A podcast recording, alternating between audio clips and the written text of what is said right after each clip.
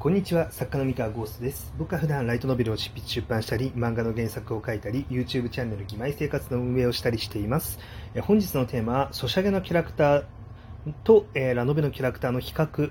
ですね。はい。今日はこれについて話していこうと思います。えー、こちら質問箱への回答になりますので、まず質問箱を読んでいきます。えー、三河先生、こんにちは。昔に比べるとラノベのキャラクターが人気になることが減っていると感じます。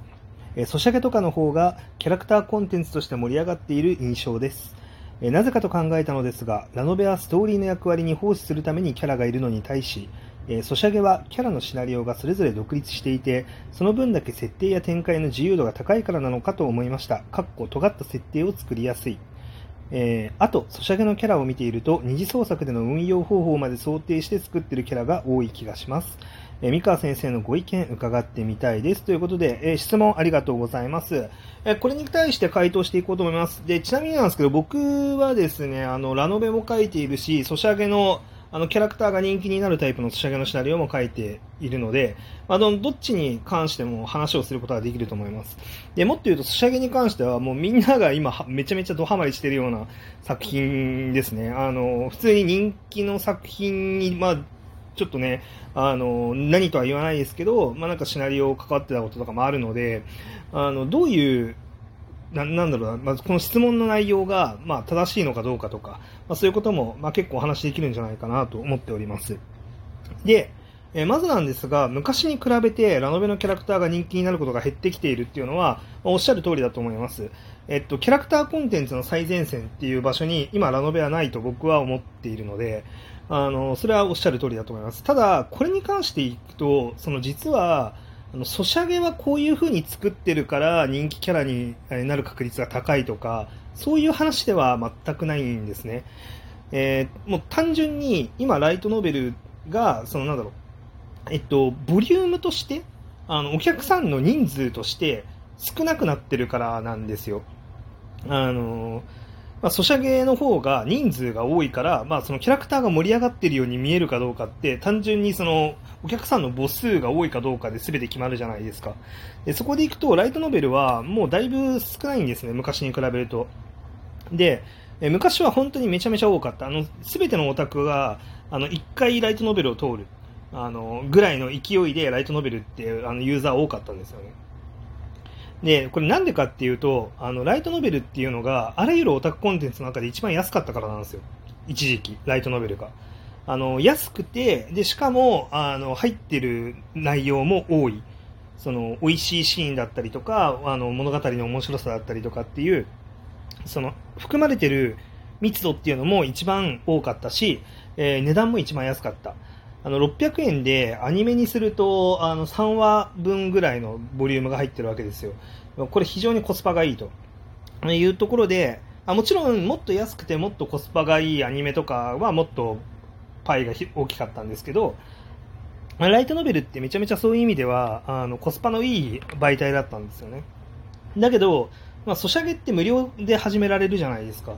で、無料でやれるっていうところで、まあ、一番コスパがいい場所っていうのがもう、あの、ソシャゲに行っちゃったんですよ。で、コスパっていうのは値段もそうだし、あの、半径っていうんですかね。あの、大きさ？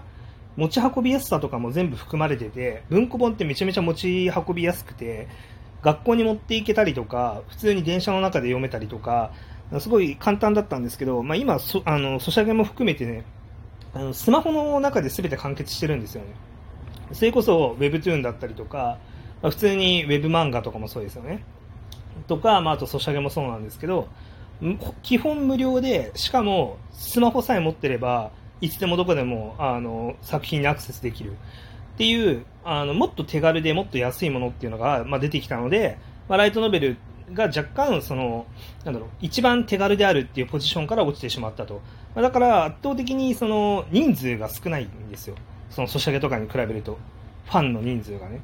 えなので、まあ、その盛り上がりっていう意味では、そっちの方が強い。これはもう、あの、ただそれだけのことですね。内容がどうこうとか、ぶっちゃけもう、これは関係ないですね。もう、単純に人数の問題になるかなと思っております。はい。えー、で、そしてですね、で、こちらに書かれてる、えっと、ラノベはストーリーの役割に奉仕するためにキャラがいるのに対して、ソシャゲやキャラのシナリオがそれぞれ独立していて、その分だけ設定や展開の自由度が高いからなのではっていう、まあ、その仮説があるんですけど、まあ、これは僕はノーかなって思ってて、あの、ソシャゲはですね、あの、多分皆さんが思ってるよりも全然縛り多いです。あの、そんなに自由度はないですね。これなんか自由度があるように見えてるんだとしたら、それは多分錯覚ですね。っていうのは、そのキャラクターのモデルだったりとか、その、なんだろう、セリフの分あの量だったりとか、あの表現できることって、まあ、実はゲームが一番縛られるんですよ。あのまあ、極端な話、まあ、皆さん何も気にせずに遊んでると思うんですけど、例えば 3D、3D のキャラクターが動くタイプのゲームだったら、基本的なその制服のなんか服装があって、えー、例えばジャージ姿があって、あの、勝負姿みたいなのがあって、みたいな、なんか3通りぐらいモデルが用意されてるとするじゃないですか。まあ、何のゲームとは言わないですけど。で、あの、この3通りの中だけでしか基本的にはお話回せないんですよ。だから、例えば家で、家でパジャマ姿でいますとかっていうお話ってできないんですよね。で、パジャマ姿でいますとお話ができないってことは、まあそこの縛りがあるわけですよ。それだけ不自由なんですよね。で、もっと言うと、私服で、あの、街に遊びに行ってるシーンとかも 3D グラフィックではできない。あの、私服のグラフィックがないとね、あればできる。ただ、要は、そのシナリオを、えー、そう、自由にやろうと思うと、3D グラフィックを用意しなきゃいけないんですよね、3D グラフィックを。で、その、その分だけお金がかかったりとか、まあ、時間がかかったりとかして、まあ、結構難しいと。で、あと、その 3D キャラクターを画面に映してぬるぬる動かすっていうのは、まあ、結構そのスペックを使うんですよね。あのシステ、システムに負荷をかけるんですよ。なので、例えば100人のキャラクターの 3D モデルを画面に映すとかっていうのは結構しんどい。100人は言い過ぎだけど、例えばその同じ場所に4人とか存在しますっていうのを、実はそのシステムでなんかやるのって難しかったりして、結構ソシャゲとかってよく見てみると、特に 3D のゲームとかってよく見てみると、あの、キャラクター多くても2人とか、あの、3人とか、それぐらいで、あの、の範囲で収まってるゲームは多分多いと思います。うん。めちゃめちゃ重い、重くなっちゃうんで。で、まあ、みたいな感じで、実はそのゲームって語れる内容を自由に見えてそんなに自由じゃないんですよ。で、あの、一見めちゃめちゃ自由に見えるゲームも、その自由に見えるそのシーンを再現するために、こういうのをやりたいっていうのがあったら、もう、なんだろうな、あの、それを可能とするための工夫っていうのをめちゃめちゃ積み重ねた上で実現してる。実はそんなに簡単なことではないっていう、あの、話ですね。うん。で、多分ね、で、しかも大体の場合、シナリオでこれがやりたいからシステムでこういうのを実装しますっていうのはあんまり基本的にはなくて、あの、もうこれができますっていうこの決まり事があって、その範囲の中で工夫を凝らしてシナリオを作っていくっていう方が、まあ、基本的には多いと思います。仕上げに関してはね。でなので、お話の内容とかキャラクターの掘り下げと云々に関しても、実はラノベの方が自由です。あの、ラノベの方が、まあ、そのキャラクターをしっかり掘り下げるだけの話にしようって決めたら、そういうふうに書くことができます。それはもう作家本人の決めの問題なんですよ。例えばそのストーリーの役割に奉仕するためにキャラがいるのに対しってこう言ってるんですけど、ストーリーの役割に奉仕するためにキャラがいるように作るのか、もうキャラをしっかり掘り下げていく作品を作るんだって決めるのか、それはもう作家本人のあの決定なんで、作家本人とあと編集者のあの決めの問題なんですよね。なので、まあ、実はそこは別にキャラクターを掘り下げるコンテンツにしようと思えば、あのラノベは実はいくらでもできる。ですね。で、まあ、そういうふうに実際に作ってる作品もあるでしょうし、まあ、そういう感じかな。うん、で、あと二次創作での運用方法まで想定して作ってるっていうのも、あんまりないですね。基本的には。あの、ちょっとは考えてるかもしれないけど、大体の場合、思わぬ二次創作の使われ方をしてることの方が多いです。あの、作ってる時には、そんな風に、あの、盛り上がられるなんて思ってもみなかったっていうことの方が圧倒的に多いと思います。あのそんなに何もかも計算通りじゃないですね、皆さん。うん、っていうのもありますので、あのまあ、ほとんどが、まあ、結構それはちょっと違うかなっていう感じの感じです。はい。僕から見ると。で、あの、そうですね、尖った設定を作りやすい云々も、まあ、あの、ソシャゲだから尖った設定を作りやすいんじゃないと思います。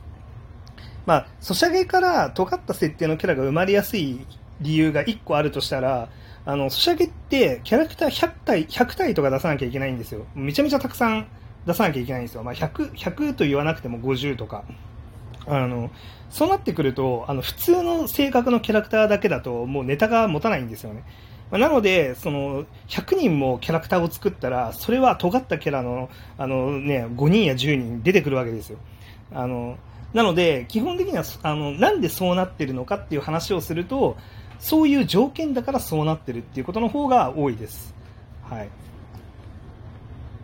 で、はい。で、もっと言うと、で、最近、あの、キャラクターが人気になったり盛り上がってるかどうか、あの盛り上がってるのは、ソシャゲが、ソシャゲが盛り上がってるのは、基本的には、あの、お客さんがそもそも多いから。うん。で、それは多い、あの、なんだろうな、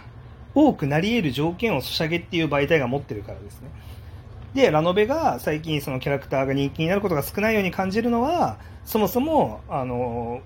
母数がそんなに多くないから。うん、それは今、その母数が広がるだけの条件を持ってないからっていう話ですね。はい。まあ、なので、まあ、そもそもファンの人数が多い少ないで、その価値を比較するべきじゃないと、まあ、僕は思ってるのは、まあ、そそういうところになりますね。もう母数だけで価値比較するんだったら圧倒的にソシャゲの方が多いってことになっちゃうんでね。はい。っていう話でございます。まあ、あの疑問の答えになったでしょうか。はい。まあ、こんな感じでね、質問をいただいたら、まあ、答えたりしますので、まあ、よかったら質問箱やお便り送ってください、また。はい。というわけで、今日の話は以上です。それでは。